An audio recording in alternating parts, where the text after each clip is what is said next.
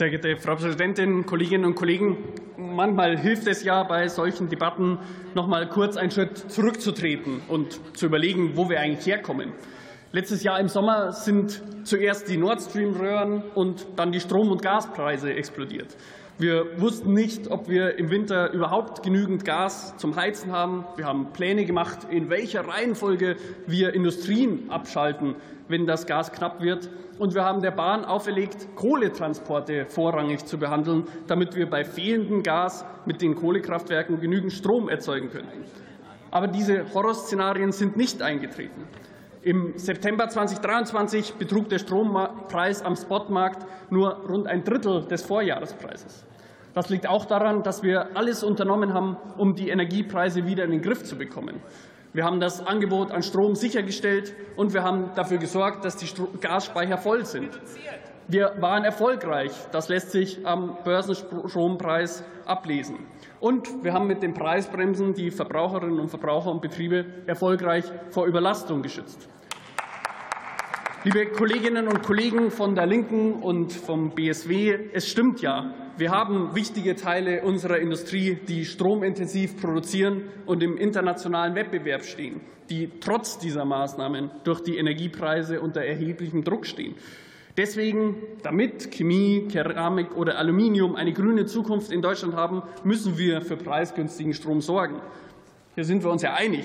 Und ich bin Ihnen auch tatsächlich dankbar, dass Sie das Thema heute auf die Tagesordnung gesetzt haben. Aber glauben Sie wirklich, dass uns die zwei mickrigen Sätze und vier Spiegelsprüche weiterbringen, die Sie mit diesem Antrag hier vorlegen? Der Antrag liest sich leider so, als hätte ihn Klaus Ernst in sein iPhone diktiert, nachdem er vor ein paar Wochen völlig überrascht festgestellt hat, dass es der energieintensiven Industrie in Deutschland gerade leider nicht gut geht. Das Wirtschaftsministerium hat bereits ein Konzept für einen Brückenstrompreis vorgelegt. Und auch meine Fraktion hat bei ihrer Klausur ein Positionspapier beschlossen, in dem die Fragen, die Sie in Ihrem Antrag leider alle offen lassen, längst beantwortet sind. Wir wollen zunächst einen auf fünf Jahre befristeten Transformationsstrompreis. Und wir erwarten im Gegenzug von den Unternehmen auch einiges. Standort- und Beschäftigungsgarantien, Tarifbindung, Investitionen in die Transformation und Flexibilitäten. Und ja, es gibt noch keinen Beschluss in der Ampel, wie wir den Transformationsstrompreis umsetzen. Wir ringen noch um die besten Lösungen, weil sie eben nicht immer einfach sind. Zum Beispiel, wie wir den Wirtschaftsstabilisierungsfonds nutzen können zur Finanzierung. Auf diese schwierigen Fragen gibt Ihr Antrag aber leider keine Antworten. Da Herr Kollege, möchten Sie eine Zwischenfrage aus der Fraktion Die Linke zulassen? Ich glaube angesichts der aktuellen Situation nein, danke. Und was Ihr Antrag auch völlig vernachlässigt. Was passiert eigentlich, wenn diese Brücke zu Ende ist? Wir arbeiten nicht nur am Einstieg in den Transformationsstrompreis. Wir arbeiten auch am Ausstieg, an den langfristigen Lösungen.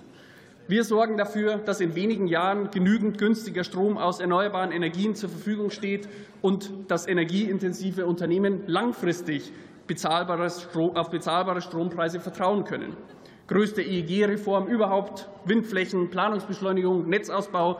Mit einer Vielzahl an Maßnahmen haben wir dem Ausbau der Erneuerbaren bereits Tempo gemacht.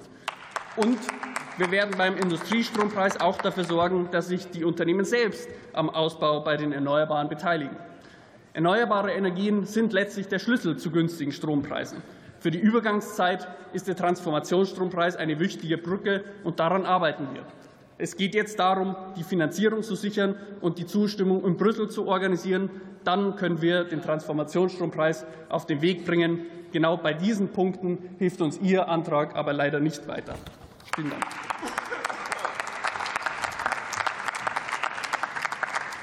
Tilman Kuban hat das Wort für die CDU-CSU-Fraktion.